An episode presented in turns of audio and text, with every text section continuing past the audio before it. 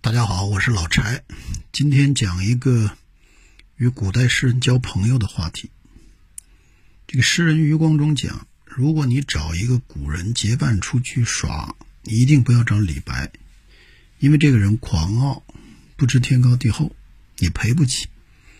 你也不能找杜甫，啊，这个人一天到晚愁眉苦脸，他把你的心情呢也带得灰头土脸。说你要找呢，你就找苏东坡。这个人好玩，啊，有意思。那李白、杜甫和苏东坡这三个人呢，他们到底有多大的不同？我发现呢，从这三位人生最后阶段写的诗，可以看出这三个人不同在什么地方。据说李白人生最后一首诗呢是六句，叫“大鹏飞兮振八一”。中天摧兮力不济。说呀，我本来就像一飞冲天、震动八方的大鹏，可惜我中间受了伤，我现在没了威风。下面是呢余风激兮万世，忧扶桑兮挂十妹。那大意是，即使如此，我还是为万古流芳。那最后讲的后人得知传此，钟离王兮，谁为出涕？就是我死之后啊。这个世界上，因为早没了孔子、孔夫子，那谁会为我的离去而流泪呢？那意思是，这个世界上没了孔夫子，还有谁懂我呢？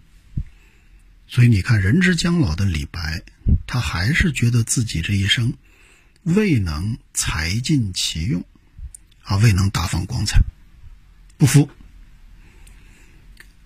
那杜甫写了啥呢？杜甫最后的时光在湖南，他基本就住在一个小船上。死前一年呢，写了人生最后一首七律，叫“湖南维客动惊春，燕子衔泥两度新”。啊，说呢，我又过了一个春天，我在湖南，我又见到去年的燕子回来衔泥筑巢。旧入故园常食主，如今射日远看人。就按说这个燕子是老相识，他跟我应该很亲切呀，但是呢，他就远远的瞅着我而已。接下来感慨了：“可怜处处巢居时，何以飘飘托此身？”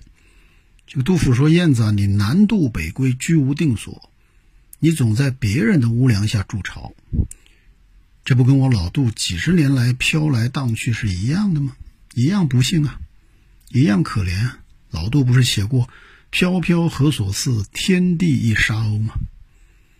最后杜甫写：“暂与船墙还起去，穿花贴水一沾巾。”就是这个燕子呢，稍作停留，它又贴着水面，啊，绕着小舟盘旋，依依不舍。那杜甫这种啊容易伤感的人，哪能见到这样的场景呢？他一下忍不住又哭了，啊，两个袖子擦眼泪都擦湿了。所以你看，老杜最后一首的七律，他没有写时代感慨和政治思考，他就是觉得自己身世凄凉，老无所依，这一辈子就一个字，苦啊。那到苏东坡了，据说苏轼人生最后一首啊，不是那个问汝平生功业，黄州、惠州、儋州的自嘲，他是写给儿子的那四句。啊庐山烟雨浙江潮，未至千般恨不消。道德还来别无事，庐山烟雨浙江潮。那意思就是说，世间的美，你比如庐山烟雨和钱塘潮，没看过的时候呢，啊听说这个东西有多美，我想死了也要看，无论如何也要看。但是看过了以后呢，也就那样了。啊，烟雨是烟雨，潮水是潮水，啊，景是景。啊，你是你，这四句呢，实际上有点充满禅意的这个悟道的意思了。啊，好的东西你不见得非要有，有与没有，其实没有那么重要。不管有没有，东西还是那个东西，你还是你。所以你看苏东坡呢，在人生最后的时刻呢，他是多么的豁达和超然。所以呢。李白、杜甫和苏东坡还真是有很大的不同。这么看来，就其实我们每个人身边可能都有这样三个朋友啊，一个朋友叫亏，一个朋友叫愁，一个朋友叫透。这个亏朋友的口头禅就是：像我这么大本事，居然啊就一直没有被发现，一直没有实至名归。那愁朋友呢，一天到晚总是抱怨啊，为什么好事都是别人的呢？这苦逼总是我呢？就我怎么这么倒霉呢？